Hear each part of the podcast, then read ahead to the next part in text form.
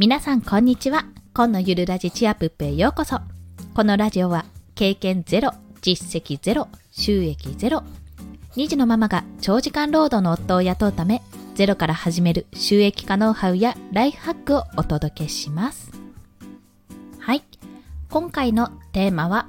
1DK4 人暮らしで音声収録をする3つの工夫についてお話をします。はい。我が家は 1DK そして今0歳の息子と2歳娘を含め4人家族で住んでおります。すごいでしょ？あそうでもないですか？もともとね私と夫でね2人で暮らしていた時の家のままなので、まあ、引っ越せてないのでこの 1DK なんですけどもまああの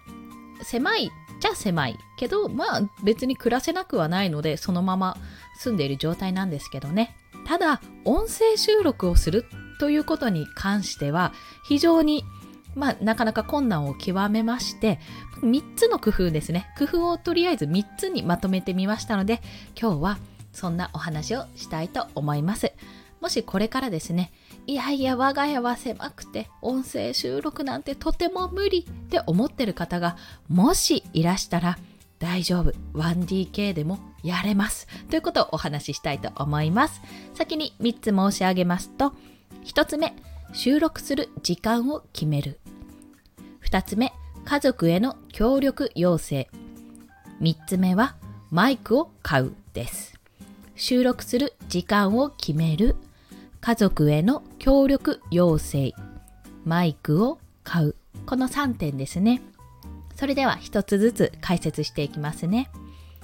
まず収録する時間を決めるというところなんですけどもこれは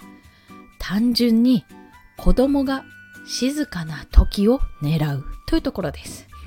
まあ、私の場合はこの4人暮らしといえども私と夫そして子供2人という構成なので、まあ、夫はですね静かにしてくれるじゃないですか言えば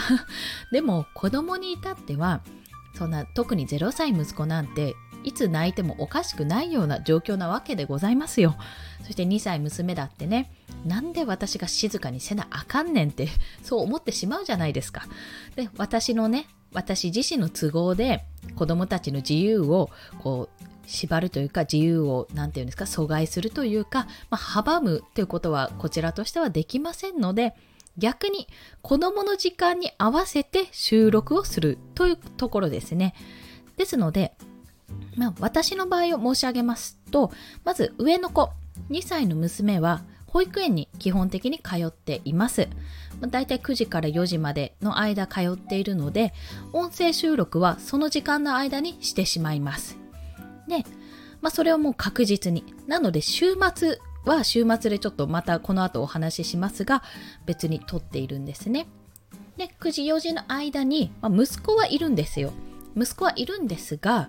息子も寝ていることがまだまだ多いので息子が寝ている時間、まあ、要は娘が保育園に出ていてなおかつ息子が眠っているところを狙って収録をしております。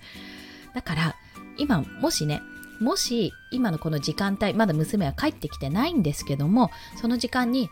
あのブログをやっていたとしますね。先にちょっとブログをやろうってカタカタピーンってやっていたとしても息子が寝たとあ寝たぞと判断したらあの途中でも私音声収録に切り替える時があります。それくらいにもう音声収録する時間というか条件が限られすぎているのでその時間にやれるように、まあ、こちらで収録する時間を決めているというところでございます。それが工夫の一つ。2つ目は家族への協力要請。これはま主に夫への協力要請です。もう私は確実に音声収録がしたいと。そこを伝えてまずまあこれをこの活動に理解を示してくれているかどうかが大前提なんですけども、まあ、私の場合は夫はあいいよって理解を示してくれているのでそこに関してはまクリアしていると。でなおかつあの夫にごめんあの私は今日中に音声収録を2件2本撮りたいと。でそのためには静かな時間、まあ、息子がね泣いていない寝ている時間を狙って私はやりたいのでごめん、その時間は一緒にゲームはできないとかね。例えばですよ。私たちゲームをするので、まあそういった形で協力要請を仰いでいます。もちろんね、あの外に出るときとか、外出する用事があるときとか、そういったときはもちろんあります。ああ、できないやんっていうときはね、何度もあります。そういったときは基本的にストックをしています。そうなんです。今回もストック分です、こちら。まあ、週末に向けてもストック分でなんとか賄っているような状況ですね。ただ、まあ、こんな風に家族への協力要請をしているんですが、やはり週末、私、夫が週末も普通に仕事なので、平日休みなのでね、週末はこの子供2人と自分1人で活動をしないといけないわけですよ。基本的には行動量というか、この積み上げ量ですね、日々やっていることを落としたくないわけですね、こちらは。ブログの更新や音声配信の。で、どうしてるかというと、まあ、やっぱり子供が寝た、あ、子供が寝たぞってなったら、ここぞとばかりに音声収録をします。なので、起きている時に、まあ、隙間時間になんですが、その音声配信をするネタはまとめておきます。いつでも音声収録できるような形は準備はしておいて、で、子供が寝たっていう頃合いを見計らって収録という形をとっているんですね。まあ、そうじゃないと本当に撮れないんですよ。夜に寝た後にこっそり撮るってことも考えたんですけども私寝落ちてしまいますしだいたい一緒に寝ちゃうし朝ねあの最近早く起きられるようにもなってきたのでじゃあ朝撮ろうかなっても思うんですけど朝は起きるリスクが非常に高い。うん、声を出すと、まあ、ちょっと離れた洗面所とかでやったことあるんですけどもやっぱね起きるっぽいなんか声が聞こえる気がしちゃうんですよ幻聴で。なのでだったら、まあ、こちらが把握してる限り昼間の間に収録するね収録して時間があったら時間で撮るっていうような形を私はしています。でそのために夫へ協力要請をしておりますというところです。そして最後3つ目なんですけども3つ目はこのブルーエティ X ですね。このマイクを買う、まあ、なぜマイクを買うことを推奨しているかというともちろんスマホでもいいんですけどもあのですね、音質、音質改善だけじゃなくて、このマイク、単一指向性だったっけな？というような形で、ある一定の方向からしか取らないようにしてる。ある一定の方向の音だけ取るようにしてるんですよ。で、このマイクで言うと、まあ、画像がないのでちょっと説明しづらいんですが、まあ、こう、つまみがある方ですね。えー、っと、ブルーって書いてある方、そちらから今私は声を出して収録をしているんですが、この方向以外、まあその逆方面とかね、横とかからは音を拾いにくくしてるんです。まあ、これは今単一指向性でやってるから音を拾いにくくしてるわけですね。これが実はま両面からもできるし、全方向からもできるっていう、この Blue Yeti すごいところが、あの対談方式でもこの1本で撮れるし、こう全員で喋っている姿っていうのも撮れるというところがこのね、マイクのすごいところなんですよ。ただ、私の場合は、この単一で撮るま、自分の声しか撮りたくないっていう状況の時に、要は遠くの方でね、遠くというか隣の部屋で隣の部屋って言っても、あの、松月なので、全然隣の部屋っていう感覚じゃないんですよ。本当に大きな一番みたいなイメージで見てもらえればいいんですが、イメージしていただければと思うんですけど、まあ、隣で、わーって声が、なんか泣いてるなって思ったとしても、そっちの方向からの前、あの、音を取らないような形で、あの、拾わないような形で今、設定しているので、前のスマホマイクに比べたら全然入らない。そうなんです。だからマイクは買った方がいいっていうことなんですね。スマホだとやっぱ全部拾っちゃうんですよ、そこで。ノイズももちろんあるんですが、すべて拾ってしまうので、あ、やっぱりそこはなって、すいません、生活音入りますとか一声かけたり、あ、すいません、あの子供の声が聞こえますっていうような注意書きをしたりね、そういった形で乗り切っていたんですよ。ただ、